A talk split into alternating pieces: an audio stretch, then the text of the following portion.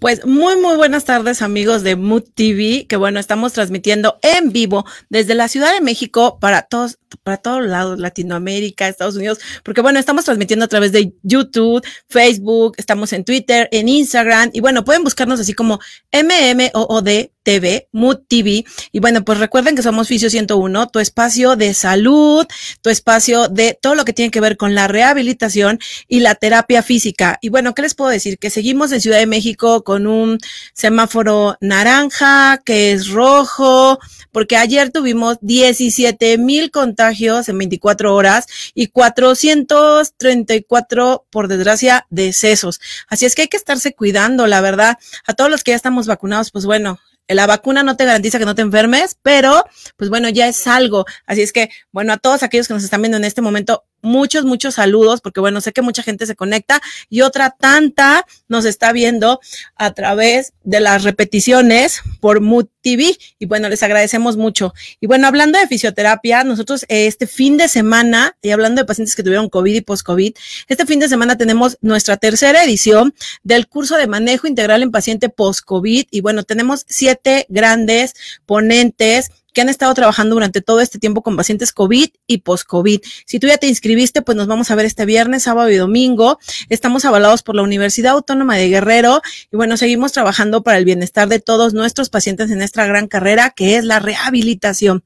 Y bueno, ¿qué les puedo contar? Que ahorita que está en boga los Juegos Olímpicos, a todos aquellos que nos hemos desvelado, porque yo soy una de ellas que se desvela. Y pues bueno, hemos visto que muchos fisioterapeutas mexicanos y del extranjeros están teniendo un papel importantísimo en los Juegos Olímpicos. Por ejemplo, el fisioterapeuta que es de Querétaro, que viajó a Tokio, que se llama Isaac Carrillo Treviño, como parte de la delegación mexicana en los Juegos Olímpicos. Ahí lo podemos ver a Isaac Carrillo Treviño, que bueno, él está apoyando a toda la delegación como parte de, y bueno, la importancia que tiene el fisioterapeuta diríamos por ahí, ay, pues solamente me da masaje y le pone hielo. No, no, no, no. El fisioterapeuta deportivo realmente mis respetos porque trabaja y hace muchísimas, muchísimas cosas por todos los atletas. Por aquí tenemos otra imagen. Bueno, él no es, él es, él no es mexicano, él es de Lima, y es el fisioterapeuta Ulima, que está en Juegos Olímpicos de Tokio. Bueno, él atiende a los deportistas de la Universidad de Lima, pero se encuentra en este momento en Japón con el equipo nacional de vela a la espera del inicio de los Juegos Olímpicos.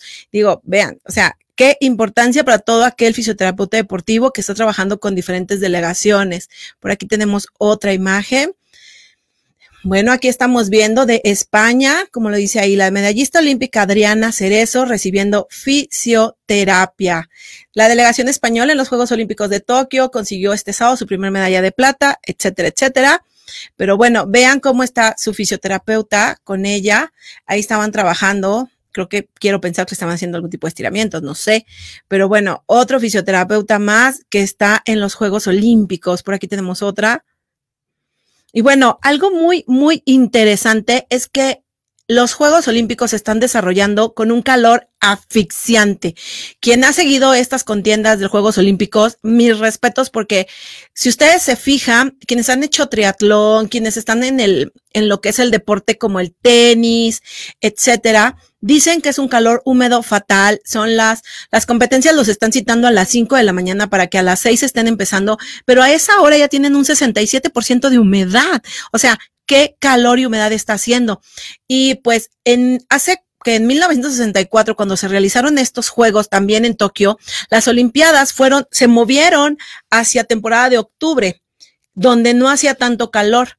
Este año, podríamos decir que el Comité Olímpico de Tokio echó un poquito de mentiras y le dijo a todo mundo que es paradisiaco el clima en esta temporada.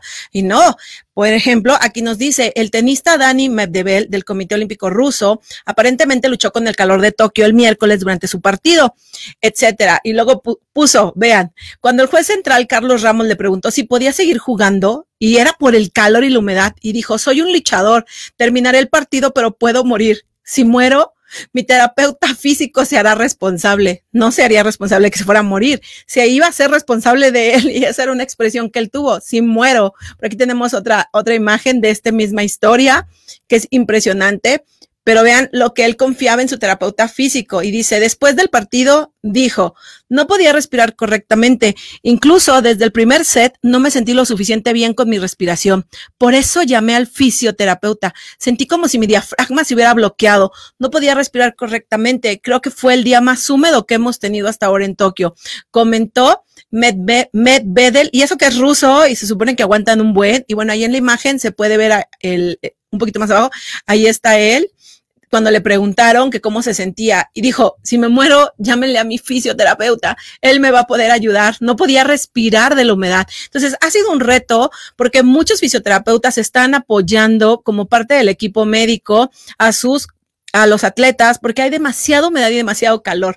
Por ahí está la otra la otra este diapo y bueno, dice que en el segundo set solo sentía oscuridad en sus ojos, como si entre cada punto no supiera qué hacer para sentirme mejor. Me estaba inclinando y no podía recuperar mi respiración.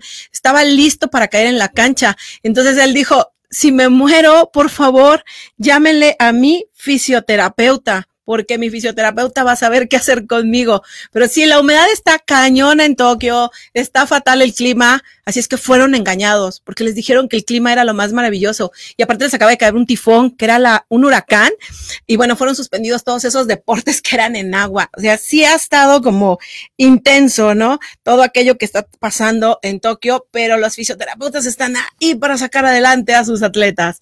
Creo que por ahí tengo otra, creo, sí. Antonio Bodoque, fisioterapeuta terapeuta del equipo de triatlón y atletismo en los Juegos Olímpicos de Tokio. Ahí se ve el equipo y el fisioterapeuta. Y creo que no tengo otra más. Ah, sí. Y este es muy padre porque es Miguel Barraza, que es un mazatleco y nos dice que Miguel Barraza será parte del combinado mexicano que busca boletos a Tokio, pero es un fisioterapeuta. Dice, formará parte del equipo de preparación de la Selección Nacional de Baloncesto en su camino por Europa que busca el pase a los Juegos Olímpicos. Vean qué padre, ¿no? Otro fisioterapeuta que anda ya en Tokio 2020. Y bueno, es, son, creo que son todas las imágenes que tenemos hablando de Tokio 2020. No sé si por ahí ya ande el invitado, si me pudieran decir. Ok, pues bueno, hoy tenemos un súper invitado. Ahorita lo voy a ir presentando. La verdad, le agradezco mucho. Está él con nosotros desde Tlaxcala. Y bueno, siempre es un gusto tener a diferentes colegas que están trabajando en diferentes estados, pero también es padre que es gente que se ha capacitado en el área que les apasiona, que les gusta. Y en esta ocasión, hablando de Juegos Olímpicos y de lo que estábamos comentando, pues tenemos un súper tema de la mano de un fisioterapeuta y un excelente fisioterapeuta deportivo, que es el licenciado en terapia física Miguel Ángel Colorado, Colorado Ramírez, que él, bueno, es egresado del Centro de Rehabilitación Integral y Escuela en Terapia Física CRIA Pisaco, como licenciado en Terapia Física y Rehabilitación. Tiene una maestría en Fisioterapia Deportiva por la Universidad del Valle de México Campus Puebla. Tiene una estancia de progrado en la Universidad Europea de Madrid, España. Y bueno, él está certificado en terapia miofacial, terapia manual, instrumental ya saben, con el mejor, el better, que es Stefan Richelli, gran amigo de este programa. Está certificado en el método PEP, ya saben, una gran amiga de este programa que es Erika Beredi, un saludazo hasta Brasil. Está certificado en vendaje neuromuscular, en aplicaciones clínicas avanzadas y está capacitado también en la recuperación funcional y return to play por la Universidad Europea de Madrid. Pues bueno, un saludo Miguel, que creo que ya andas por aquí con nosotros. Hola Miguel. Hola, hola Angie, buenas tardes. ¿Cómo estás? Muy, muy bien y muchísimas gracias por haber aceptado estar con nosotros el día de hoy, porque la verdad, pues estábamos hablando un poquito de los fisioterapeutas que andan por allá en Tokio y creo que tú, igual que yo, has estado siguiendo la contienda, ¿verdad? Claro, sí, es definitivamente es estar apoyando a todo el, gremio, que es, que es importante que, que complementen pues el correcto trabajo que ya llevan previamente de entrenamiento todos los atletas del país, ¿no?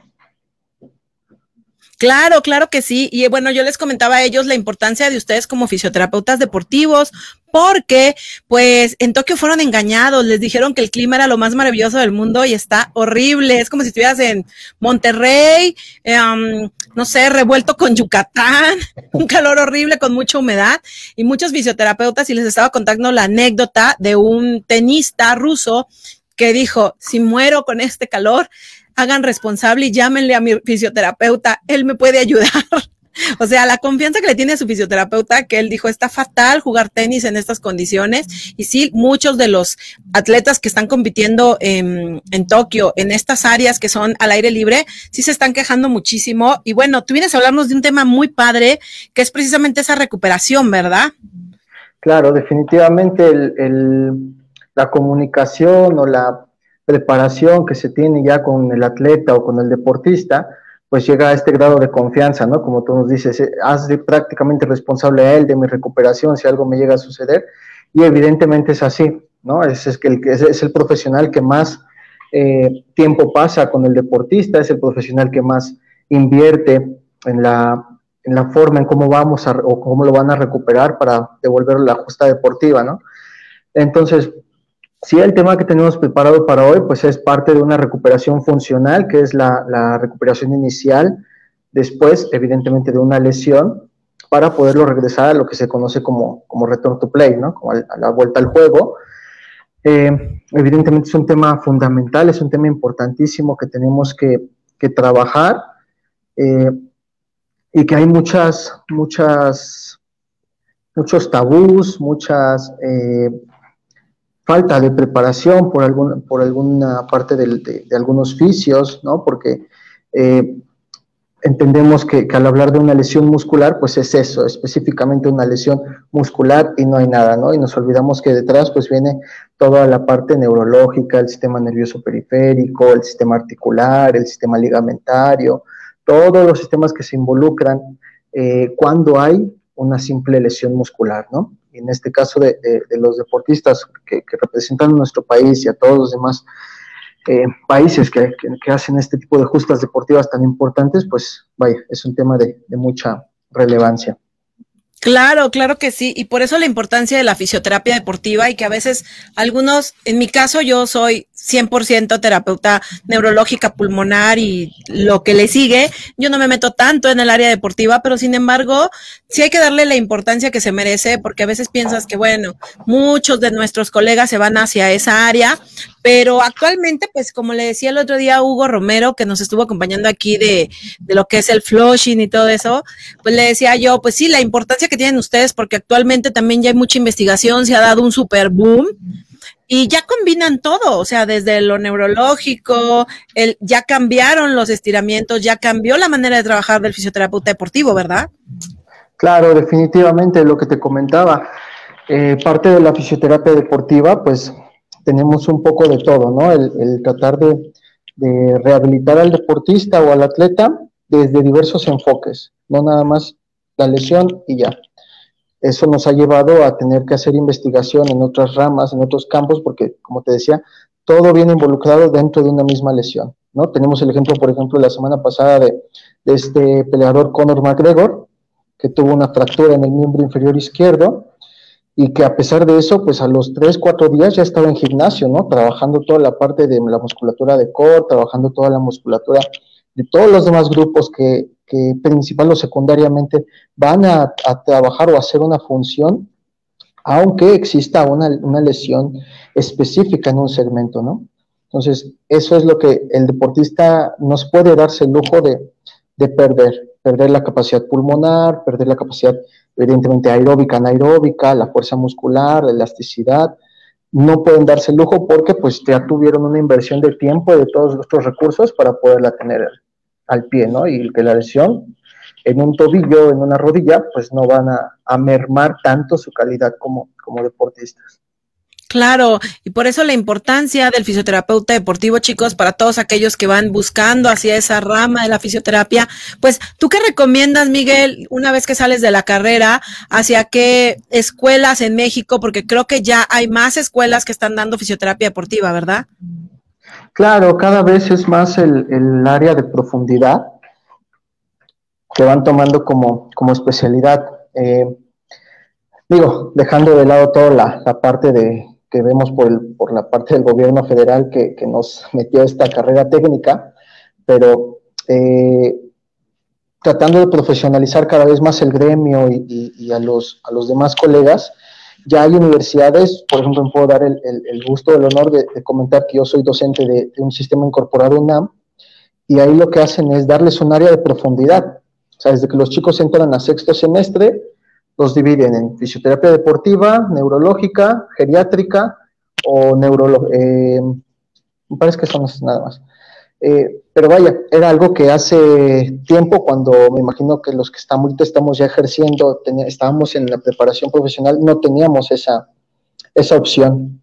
¿no? Teníamos que esperar a terminar la, carrera, la licenciatura y después evolucionar un posgrado o, o una serie de, de diplomados, ¿no? de capacitaciones.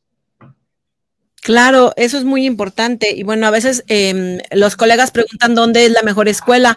Pues la verdad creo que también tú como alumno te puedes como aplicar para formarte, porque puedes estudiar en la escuela más sencilla del mundo y al final ser muy bueno y tener ya un reconocimiento y muchos pacientes.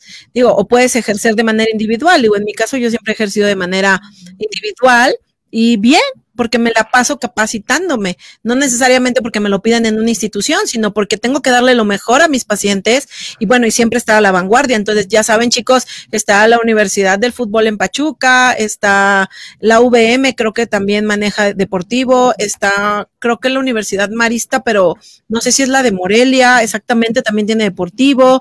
Por ahí vi que tú eres de la eh, Universidad de la, la Salle. No, yo salí de, yo salí de VM Puebla.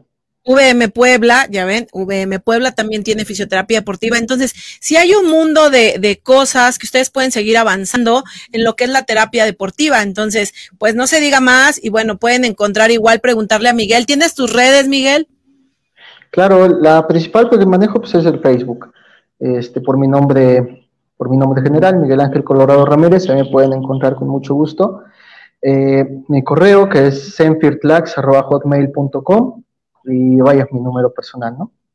Ah, ok, pues bueno, ya saben, digo, le hemos tenido aquí a varios expertos en fisioterapia deportiva, cada uno en su ramo, cada uno en su área. Hemos tenido al doctor, al, doctor Rogelio Cecide, que fue pionero en la fisioterapia deportiva en México, hemos tenido a Hugo Romero, ahorita tenemos a Miguel, hemos tenido infinidad de grandes colegas, que bueno, cada uno en su ramo, y en esta, esta vez tenemos por aquí fisioterapia deportiva. No sé si vayamos a ir a un corte en esta ocasión, y si no, vamos a ir a corte para ir presentando una pequeña presentación, porque nos va a hablar de un tema súper, súper importante, chicos, para todos aquellos que están teniendo pacientes deportistas, todos aquellos que trabajan con pacientes de todo tipo, quiero pensar, en general, tu presentación, ¿verdad?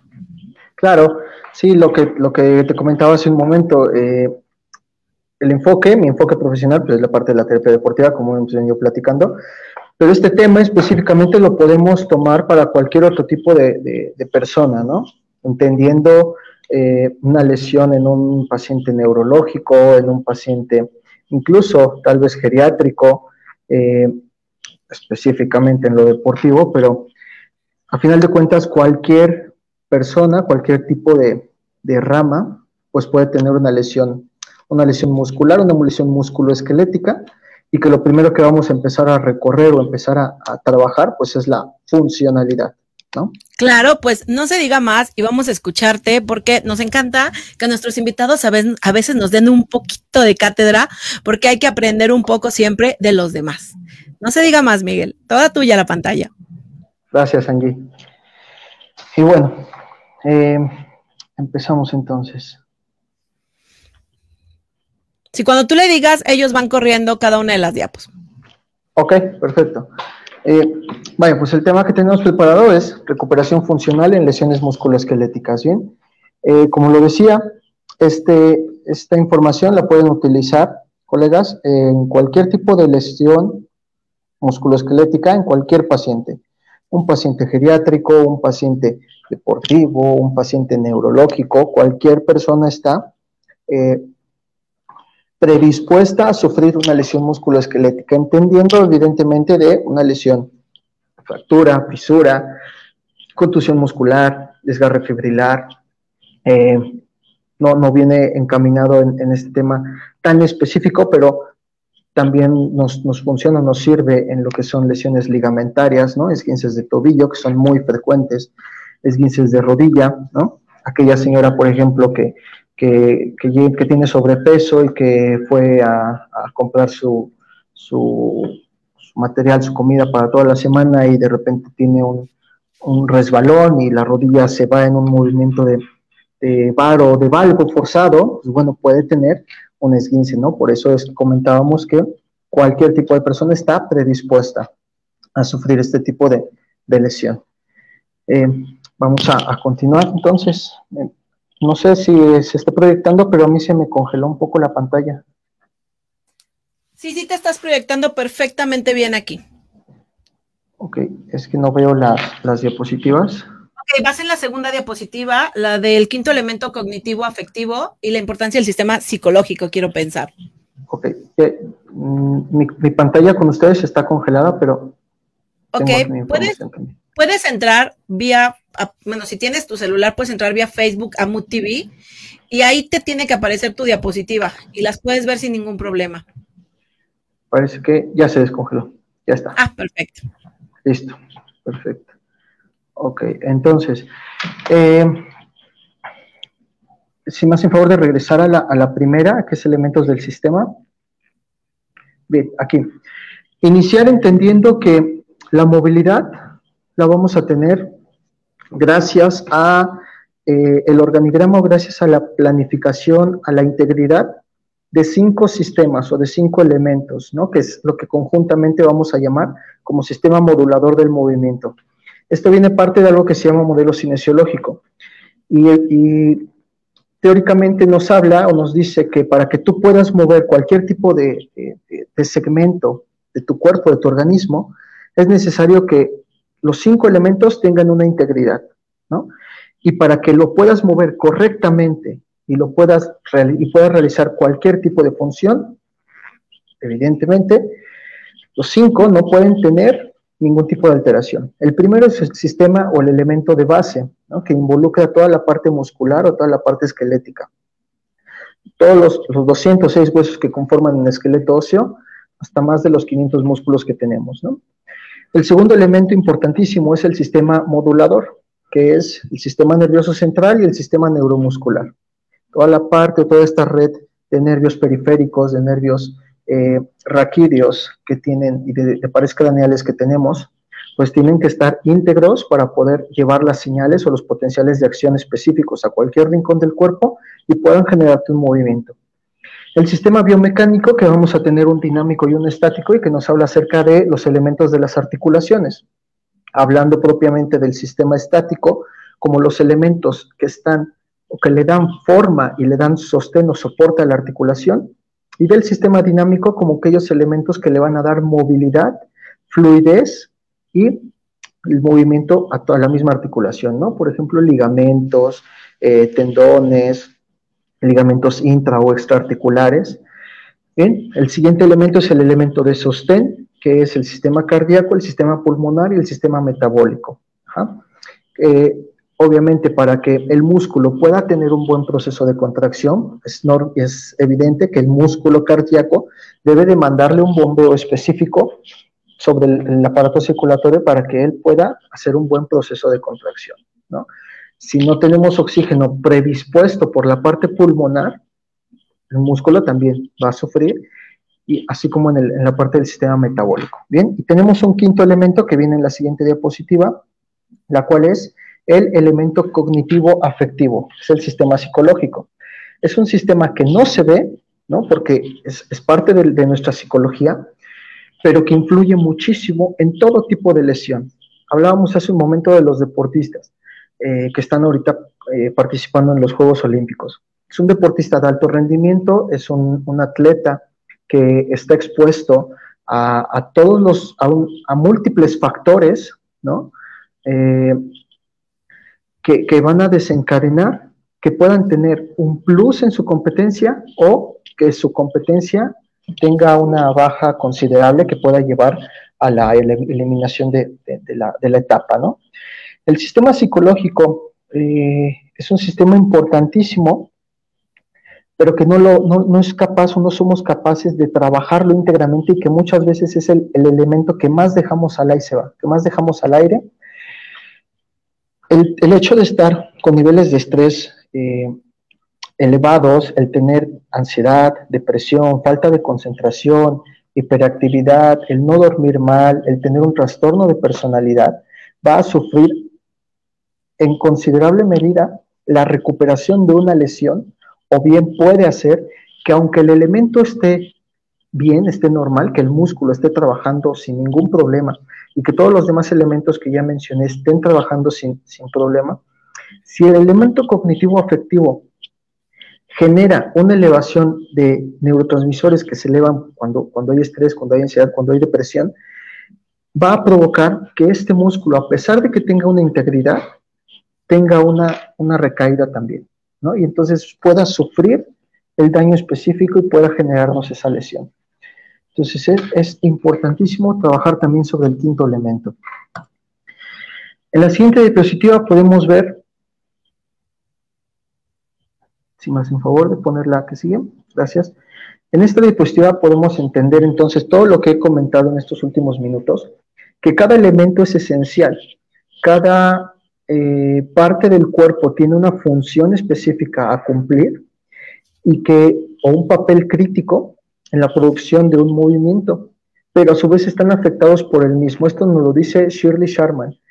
Y entendemos entonces que para que podamos tener una integridad en nuestro movimiento necesitamos que los cinco elementos estén íntegros. Y en función de que uno de ellos falle o baje la calidad de trabajo, todos los demás se van a ver afectados. Por eso es que a veces algunos deportistas o algunas personas, decíamos hace un momento, eh, sin, ningún estímulo fuerte o con cualquier resbalón, eh, golpe, eh, falta de equilibrio, pueden desencadenar una lesión musculoesquelética un tanto considerable.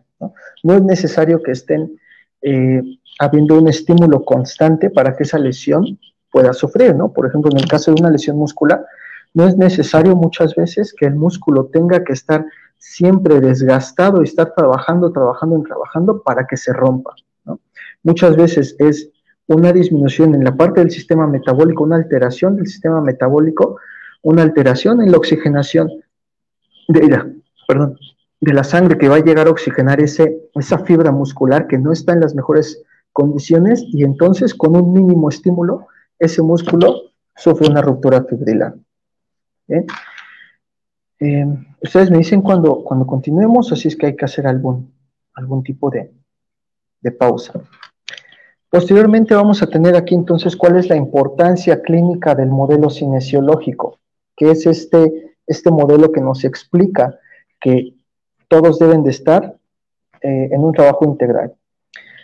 Nos dice entonces aquí que la función óptima del movimiento se conserva cuando hay un movimiento regular y variedad en la dirección del movimiento de las distintas articulaciones. Es decir, que la función más, eh, que la mejor función en el circuito de un movimiento se va a presentar cuando este movimiento esté presente en múltiples direcciones.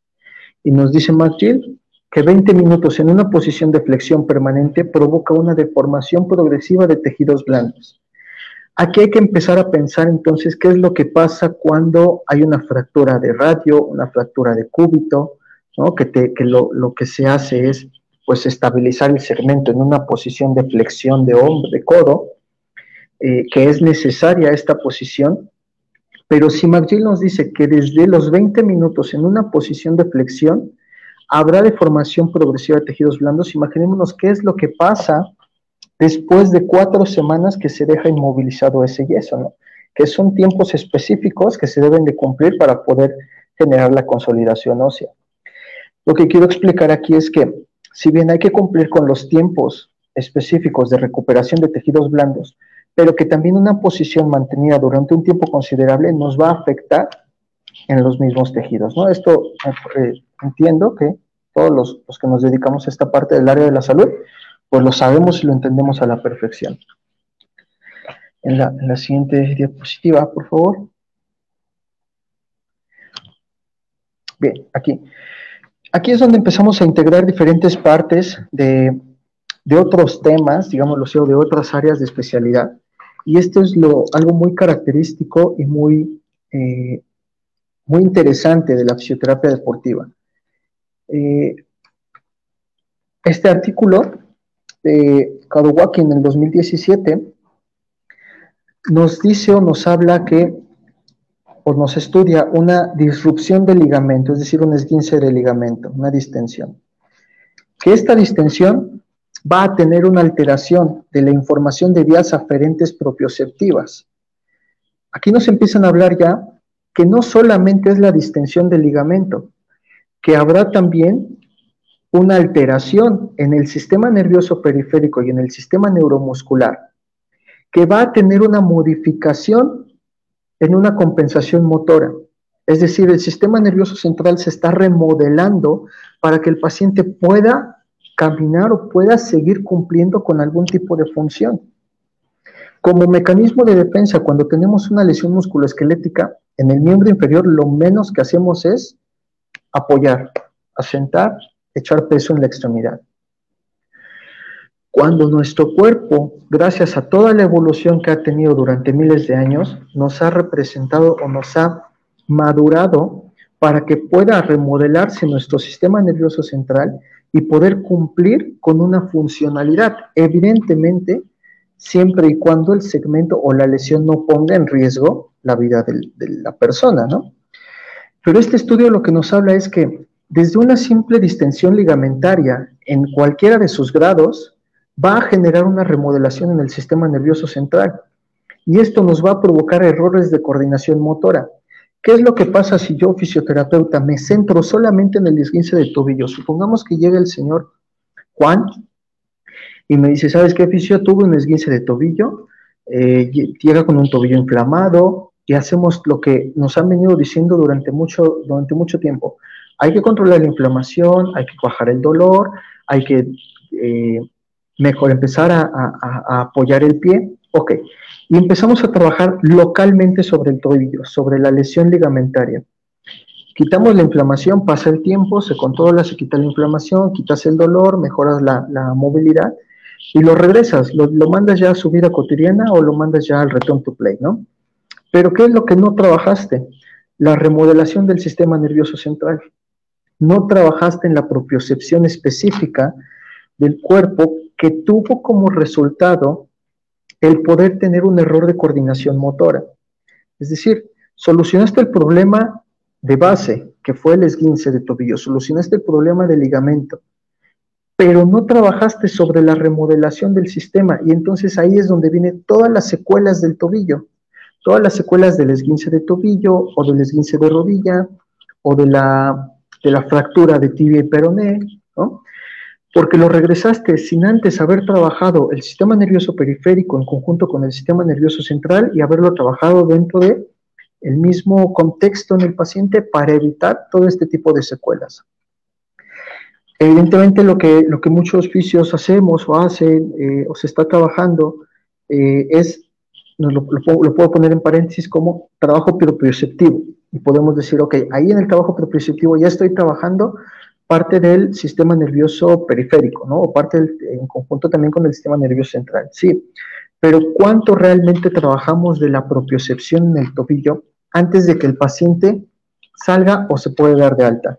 Si bien es un problema cultural también que no todos los pacientes terminan un proceso de rehabilitación o que solamente con ver que ya pueden caminar o que recuperan una funcionalidad eh, y se abandona el protocolo, sí es una realidad pero también está por el otro lado nuestra responsabilidad como oficios y de estar lo más actualizados posible en trabajar no solamente en la lesión localizada, sino empezar a trabajar al paciente desde la remodelación de nuestro sistema nervioso central. En fisioterapeuta deportivo, deportiva, algo que hacemos mucho en esta parte de, rehabilitación eh, o de terapia deportiva es empezarlo a trabajar desde que el paciente o desde que el deportista eh, presenta la, lesión, ¿no? Hay técnicas específicas, por ejemplo, eh, una que se llama motor imagery, que es trabajar a nivel cerebral o trabajar a nivel imaginativo la activación de cierta estructura muscular o de cierta actividad, ¿no? Y que existen estudios que nos, que nos hablan o que nos dicen que con el simple hecho de, de yo hacerlo, trabajar, trabajarlo mentalmente, se activan áreas de la corteza motora que se activan cuando tú lo estás haciendo eh, físicamente, ¿no? Evidentemente tal vez no se activen en la misma potencia, pero se pueden tener esa activación. Y eso nos ayuda a hablar o a trabajar, a empezar a trabajar sobre el sistema nervioso central. Bien, entonces, estudios futuros deben centrarse en la rehabilitación para la reeducación del sistema nervioso en lugar de centrarse únicamente en la función neuromuscular periférica. Repito, lo que más trabajamos después de un esguince de tobillo, que es el ejemplo que estamos teniendo aquí, es el trabajo propioceptivo, pero ese trabajo propioceptivo se queda solamente mayoritariamente en función neuromuscular periférico. Debemos de trabajarlo a nivel del sistema nervioso central, puesto que el cerebro es aquella máquina que nos controla todo el organismo. ¿no? Ya lo decía Bobat, eh, el cerebro nada sabe de, músculo, de, músculos, solo sabe de movimiento. Y si al cerebro le cambiamos esta estructura para poder generar un movimiento, pues podemos hacer un, resultado, podemos tener un resultado eh, mucho mejor en nuestro paciente. ¿no? Seguimos en la, en la que sigue, por favor. Bien, vamos a tener para la recuperación funcional fases del control del movimiento, es decir, para que podamos recuperar funcionalmente un segmento o una lesión, vamos a tener que pasar por cuatro, eh, cuatro, cuatro fases principales. La primera es la movilidad. Yo aquí, por ejemplo, les comento a mis alumnos cuando tengo la oportunidad, cuando se encuentren a un paciente neurológico, deportivo, con una lesión en donde sea, lo primero que tenemos que hacer es generar movimiento. ¿Cómo? Como podamos, pero generar un movimiento. A partir de ese movimiento grueso, de ese movimiento macro, vamos a irlo detallando específicamente, vamos a irlo afinando hasta lograr una destreza. La primera parte que es la movilidad, si me apoyan pasando a la siguiente. La movilidad debemos de poder generar un patrón de movimiento. ¿Qué es o qué es un patrón de movimiento? Pues es el resultado de la interacción dinámica de diversos subsistemas que se organizan con respecto a las demandas de la tarea específica. ¿Ok? ¿Y cuáles son los sistemas que se trabajan? Pues todos los elementos que vimos o que mencionamos desde un principio. No solamente trabajar a nivel local, trabajar al paciente a nivel cardíaco, a nivel pulmonar, a nivel metabólico, a nivel eh, ligamentario en el sistema dinámico y estático, a nivel muscular, evidentemente, ¿no? Lo que quiero decir es que aquí, como en el ejemplo que, comentamos al inicio de esta, de esta charla de, este deportista, de Conor McGregor, no solamente es el trabajo en la, en la lesión local, ¿no? Debemos de trabajar al paciente de manera integral. Todo tratamiento debe de ser integral, puesto que no vamos a trabajar específicamente en un área localizada. ¿Me apoyan en la siguiente? Después tenemos lo que es la estabilidad y aquí vamos a pasar por dos situaciones, una estabilidad estática y una estabilidad dinámica. Entendiendo por la estática que es, vaya, la capacidad del sujeto de mantenerse sobre una base estable mientras lo realiza con mínimos movimientos compensatorios, ¿no? Es decir, yo estoy estable, pero realizo mínimos movimientos de manera dinámica, ¿no? De manera eh, estática dentro de una misma estabilidad, sin tener algún otro tipo de, eh, de movimiento que pueda generar una recaída o una nueva lesión.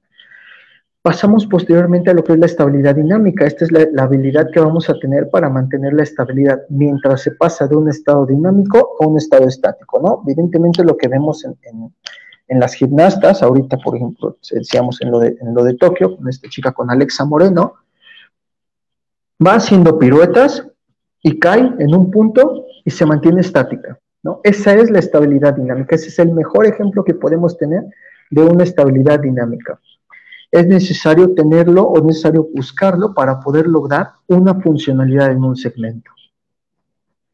Pasamos, me parece que ah, pasamos dos, por favor, porque esas se repiten. Una más. Bien, aquí. Después de que ya tenemos después de que ya regeneramos una movilidad, a grosso modo, después de que ya logramos tener una estabilidad tanto estática como dinámica, ahora viene lo que es la movilidad controlada, que conocemos en el, en el vaya, en el ámbito como lo que es el feed forward. Es una preparación postural o una respuesta postural. La fisioterapia deportiva lo que hacemos es eh, en trabajar el gesto motor, pero en una etapa o en una zona segura. Así sea, por ejemplo, vemos aquí las imágenes, un automovilista, un, conductor de, automóviles, digámoslo así en la parte deportiva, en Fórmula 1, un futbolista, ¿no? Con el bosom, con el trabajo de bosom, con el trabajo de incluso de pelotas con peso, eh, un nadador, como es, lo vemos en la primera imagen, ¿no? Tenemos sobre una, una base inestable que es la pelota y que él va generando el patrón motor deportivo, pero en una zona segura, segura entre paréntesis, ¿no? ¿Por qué? Porque estamos trabajando aquí todos los sistemas, como el sistema pulmonar, el sistema muscular, el sistema propioceptivo, el sistema nervioso central, el sistema respiratorio, metabólico. Todos los sistemas los estamos trabajando ya en esta parte de la movilidad controlada, que es preparar o hacer una preparación postural para poder continuar ya enfocado en, el, lo que es, es lo, lo, último, que es la, la destreza, ¿no? La siguiente, por favor.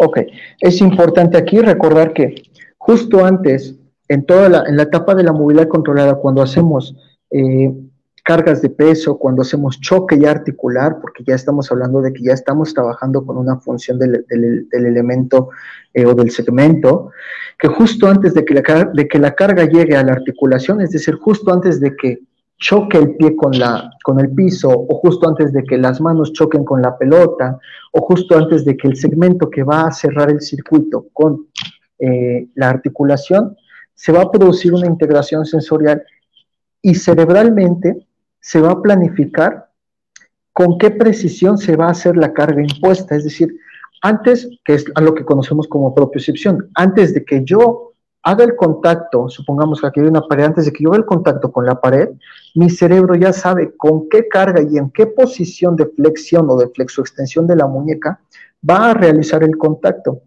Esto es importante porque ahí es donde estamos trabajando ya con el sistema nervioso central. Mientras más trabajemos esta parte, más podremos tener una merma en las secuelas de la lesión musculoesquelética. Tenemos aquí que si el cerebro es incapaz de negociar con las condiciones de un entorno cambiante, se va a producir una pérdida de control neuromuscular que afectará la estabilidad dinámica. De aquí a que es evidentemente más importante empezar a trabajarlo en zonas o en, superficies seguras, en superficies planas, y después ya evolucionar a una superficie eh, a una superficie inestable, ¿no? a, un terreno irregular. ¿no? Evidentemente, ya cuando pasemos al último punto, que si me hacen, si me hacen favor pasar la, la diapositiva, que es la destreza, tendremos ya la capacidad del individuo de ser eficiente en una actividad determinada. Es decir, ya recuperamos toda la parte funcional, ya mejoramos toda la parte de la estabilidad, ya especificamos en el trabajo de preparaciones posturales para poder aterrizarlo en un trabajo de destreza, que es ya como tal generar el return to play, hacer el gesto deportivo ya en el medio, ¿no? Veíamos aquí en el nadador, en la pista o en la cancha de juego, y poderlo realizar ya eh, sin ningún tipo de problema o sin algún tipo de, de riesgo que pudiera generarte una lesión nueva, ¿no?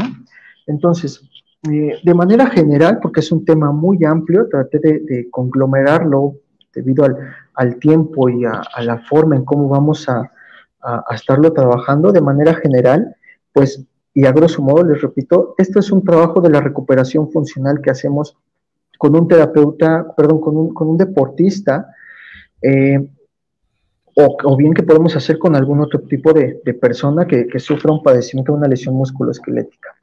Eh, es importante entender que hay que esperar y respetar los tiempos biológicos de recuperación del tejido, eh, porque ese también es un tabú, que con la fisioterapia deportiva recuperamos más rápido a las personas.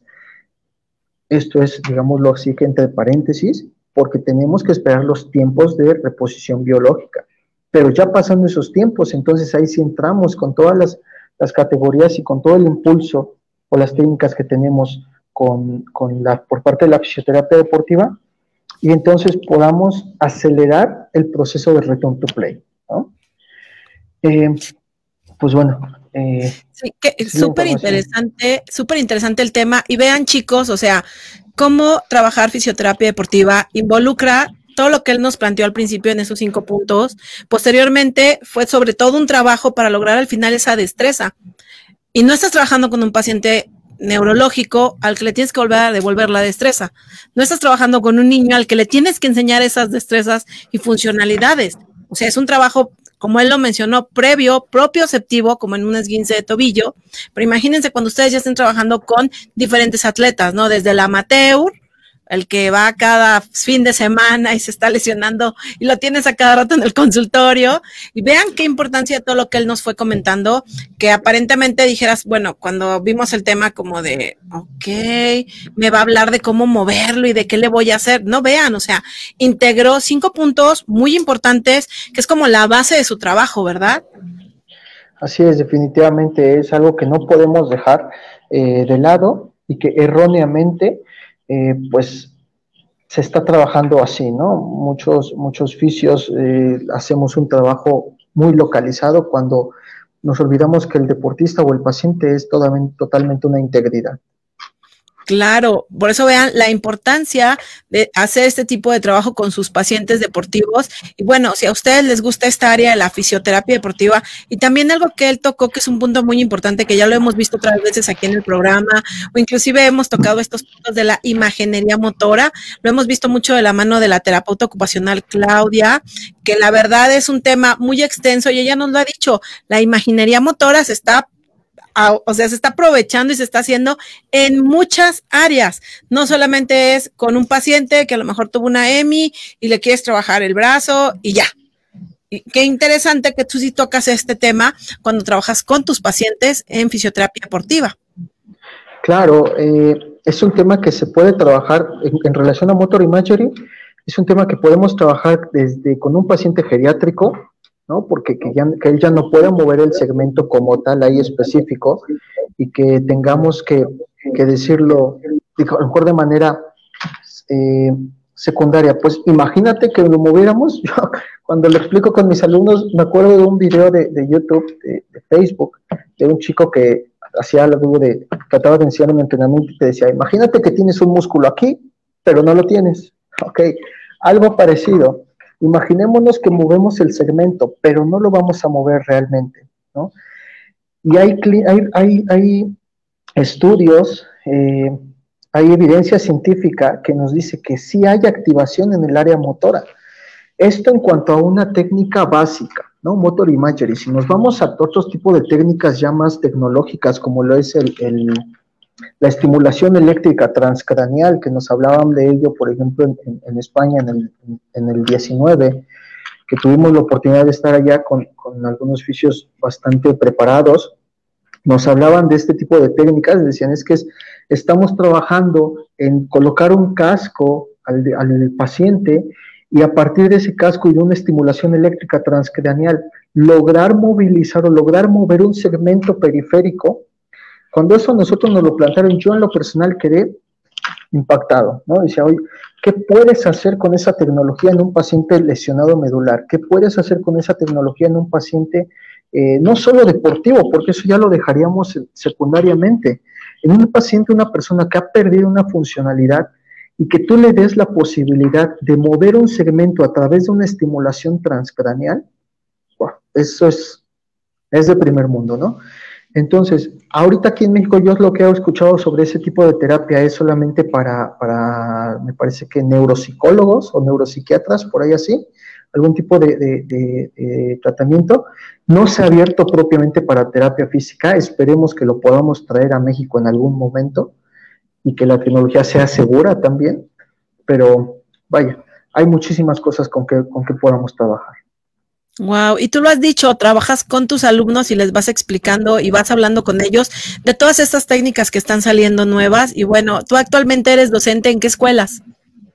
Yo doy ahorita clases en un sistema incorporado UNAM, Eh, la universidad es la Universidad Metropolitana de Tlaxcala y en otra que se llama Escuela Mexicana. Ah, súper bien. O sea, vean, bueno, tenemos a un súper colega preparado que se sigue capacitando. Y lo más interesante, que le encanta la fisioterapia deportiva, pero la engloba con todas estas técnicas nuevas y que ya no, como dice él, no me quedé ahí en poner hielo, masoterapia, electroestimulación y ya váyase. No, sino que busca como que de manera integral trabajar con su paciente. Y pues, ¿qué te puedo decir? Que tú estás en Tlaxcala, ¿verdad? Sí, yo radico específicamente en Tlaxcala. ¿Ya, ya tienes consultorio o trabajas en un hospital? Pues mira, ahorita mayoritariamente trabajo solamente toda la parte eh, privada. Eh, tuvimos que cerrar la, clínica un tiempo por, cuidados familiares y cuidados personales a raíz de la, misma pandemia. Eh, tú sabes que hay que anteponer siempre la seguridad de la familia antes de, de lo laboral incluso. Este, tuvimos que cerrar por ahí la clínica un tiempo, pero vaya, seguimos tratando de hacer lo, más que podamos en apoyo a, la, a toda la parte desde pandemia a educación, ¿no? Con los muchachos. Ah, pues perfecto. Pues bueno, ya saben, colegas, si necesitan alguna orientación en Tlaxcala, bueno, él está allá y bueno, a través de sus redes, como nos dijo, en Facebook con su mismo nombre, Miguel Colorado. Y bueno, nos por ahí en la imagen digo, para los que están viendo la repetición, pues en la imagen van a poder ver su correo, que ahí nos lo puso. Y pues, ¿qué te puedo decir, Miguel? Que muchísimas gracias por haber estado hoy con nosotros, porque bueno, siempre les decimos que en Mood TV, a través de Fisio 101, es como un espacio para todos aquellos colegas que puedan expresarse, que puedan hablar, que nos puedan mostrar qué estamos haciendo, porque pues yo siempre veo que somos muchísimos en México, pero también no todos se van capacitando tanto. Unos van más lentos, otros van más rápido, pero el objetivo es motivar, ¿no? Y pues creo que tú eres parte de ese grupo selecto de gente que motiva a los demás a seguir adelante.